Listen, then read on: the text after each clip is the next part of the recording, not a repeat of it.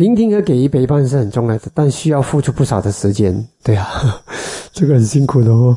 呃，请问班队如何可以做到以上两者又不影响做法务的时候整体效率？嗯，看吧，如果是聆听和陪伴呢，嗯，有些时候是需要啦，嗯，但是有些时候。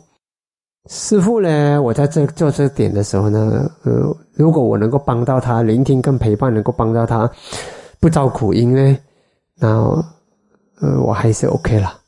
但是如果听听他讲，他发了牢骚，他的他整个过程是造苦因的，基本上我是一定要停止他造苦因，不然他没完没了。你越听他造越多苦因，听了没好处。反正你听了过，他以为他对，对吧？所以有些时候。聆听呢，我很重视，就是聆听必须在那个过程中让大家的善法增长，那个我就会聆听。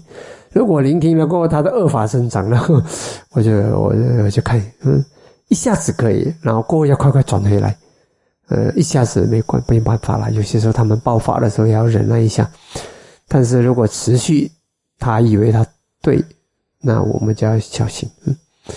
那么这个也是法务，嗯，其实呢。如果能够帮助别人从恶法中走出来，从伤感啊、恐惧啊走出来，其实这个本身就是法务。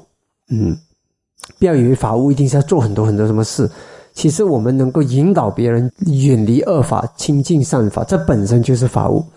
所以不要以为法务一定是很做了多少个宣传卡啊，然后打了多少个电话啦，买了多少东西呀。画了多少个图啊？呃，这个才叫法务，不是的。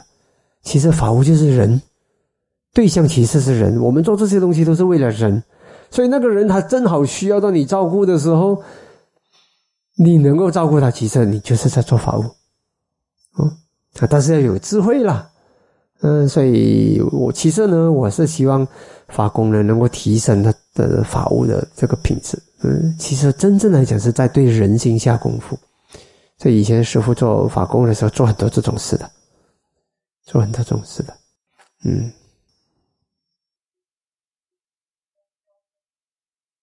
通常呢，如果是第一次，通常我都会啦，因为嘛。但是如果还是长年累月这样子的话呢，我就会问这个成本，明白吗？其实我们陪伴人家，给人家一点安抚。给一些也有些时候给人家安慰也是属于一种威势，知道吗？给人家心里好过，嗯，其实是好的，那没有问题。如果你有很多时间的话，问题是有时候我们没有那个时间啊。他那件事情本身是好，没有错。我们陪伴人家，给人家舒服了，然后自己走出来。有些时候他自己会想通，有些人讲讲他自己会拿到答案，那也没也是没关系的。我是愿意做这种事，主要是我考虑到那个成本，知道吗？嗯，如果那个成本，如果有另外一个人，我听他讲了，然后他他也会听我讲，然后很快我可以在音上调整他，然后以后他就会一次过了讲了过后，听他倾诉了过后呢，他以后他会自己会成长走向光明。那么另外一个是只是倾诉了过后呢，然后以后每一次他的问题又在重复。那如果我的时间只有一个小时，我会把一个小时用在那个我听他讲，他也愿意听我讲，他能受法的那个人。这个不愿意受法的，他只是要我听我讲，那我我会我的我我的这个渡人的经济学，明白吗？渡人也渡人经济学吧，这个哪一个功德比较殊胜，对吧？那个人是会成长的，这个人是不成长的。就讲完了，然后以后每一次遇到同样的问题，就是同样的方法。就是要找人家讲，讲了又没有解决，所以那肯定是功德，没有说不是功德，但是我会做更有价值的功德，爸爸。所以它本身呢，它是好事，只是说相比有些人，我会觉得，嗯，既然这样子，我给他自己，他也可以找别人嘛，是说，嗯，对不对？有啦，我们都有做这种事的。我们每个人也是都会对自己的朋友啊、什么啊、亲戚啊、亲属啊，总会有。这是这很合理啦，人有这种需要也是很正常啦，就是？只是说，如果那个人他遗辱，然后那个代价太大，然后呢，总是长不大，就要看我们自己有多少的能耐咯，多少时间咯。因为这有这种需要的人，满街满巷都是，你明白吧？那你要天天坐在那边，坐在街头听人家诉苦，是吧？是不是？我觉得应该有一种这样的生意，挂一个牌，是不是？诉苦诉苦档，是吧？啊，担保不泄露你的秘密，然后呢，就听你讲啊，诉苦收钱，诉苦收钱。通常呢，第一次我会，我通常第一次帮人都是特别的宽容的。因为通常我们对人家特别宽容，给人家感受到我们是关心他、爱护他，然后过后你再帮他、再给他指导，就比较管用。所以，如果你没有先散播慈爱给他，对他慈悲，然后呢一下子就跟他讲硬邦邦的大道理，这个有点残酷。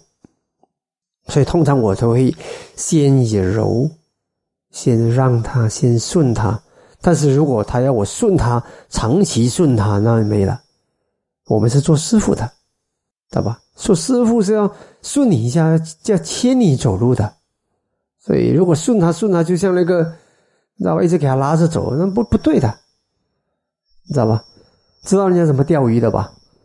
有时钓鱼的时候，那个鱼很大条的，你就要放点绳子，放点是给他，他等他累了，再慢慢再把他拉上岸。渡人有些时候也是要这样子，就顺他一下，给他束缚一下，啊，消消气，他平衡了，然后带他陪陪伴一下，然后呢过后就要引导他。如果引导不了，他还是很固执、很嚣张，还继续造苦因，那样的人我就不浪费时间在他身上，我觉得不值得我花时间。没有办法，因为我们的生命也很可贵，我们有自己有生命要过啊。我们的生命不是来做这个的。心理医生不同哦，他的行业就是那个，对吧？反正还算时间嘛，我你讲了多久，我就算多少钱，是不是这样子的？嗯，所以所以所以要要有一种专业，就是做这种啊，这样子可以。但是如果是导师，导师不可以这样子，嗯，导师不会这样，因为我们有更重要的事情等着我们去完成。所以找导师诉苦的人呢，呃，他要聪明一点点。其实亲近有智慧的人，亲近导师呢，你应该是把自己。放在低位、低调，然后选择被牵。如果自己又不够智慧，又要牵动比自己有智慧的人，这个就是不符合自然界的规律，不能长久。这种关系是不能长久的。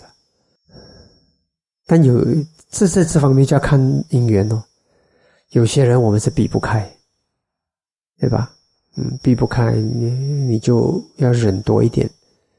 呃，有些人我们也没欠他什么，对吧？其实这种也是看功德的，嗯，我们不可能同样的方法对待全部人，看功德。有些人很有这种功德，总之就是很简单了。这东西你不能背的，那怎么去对待这个怎么对？其实每一个处境都是一个新的处境，所以对我来说呢，我是抓住那个原理，一动一静之中，让其变得更好，不是更糟。所以在这个处境应该怎么办就怎么办咯，明白吧？你不能背公式的，背公式是不能生活的，你知道吧？嗯。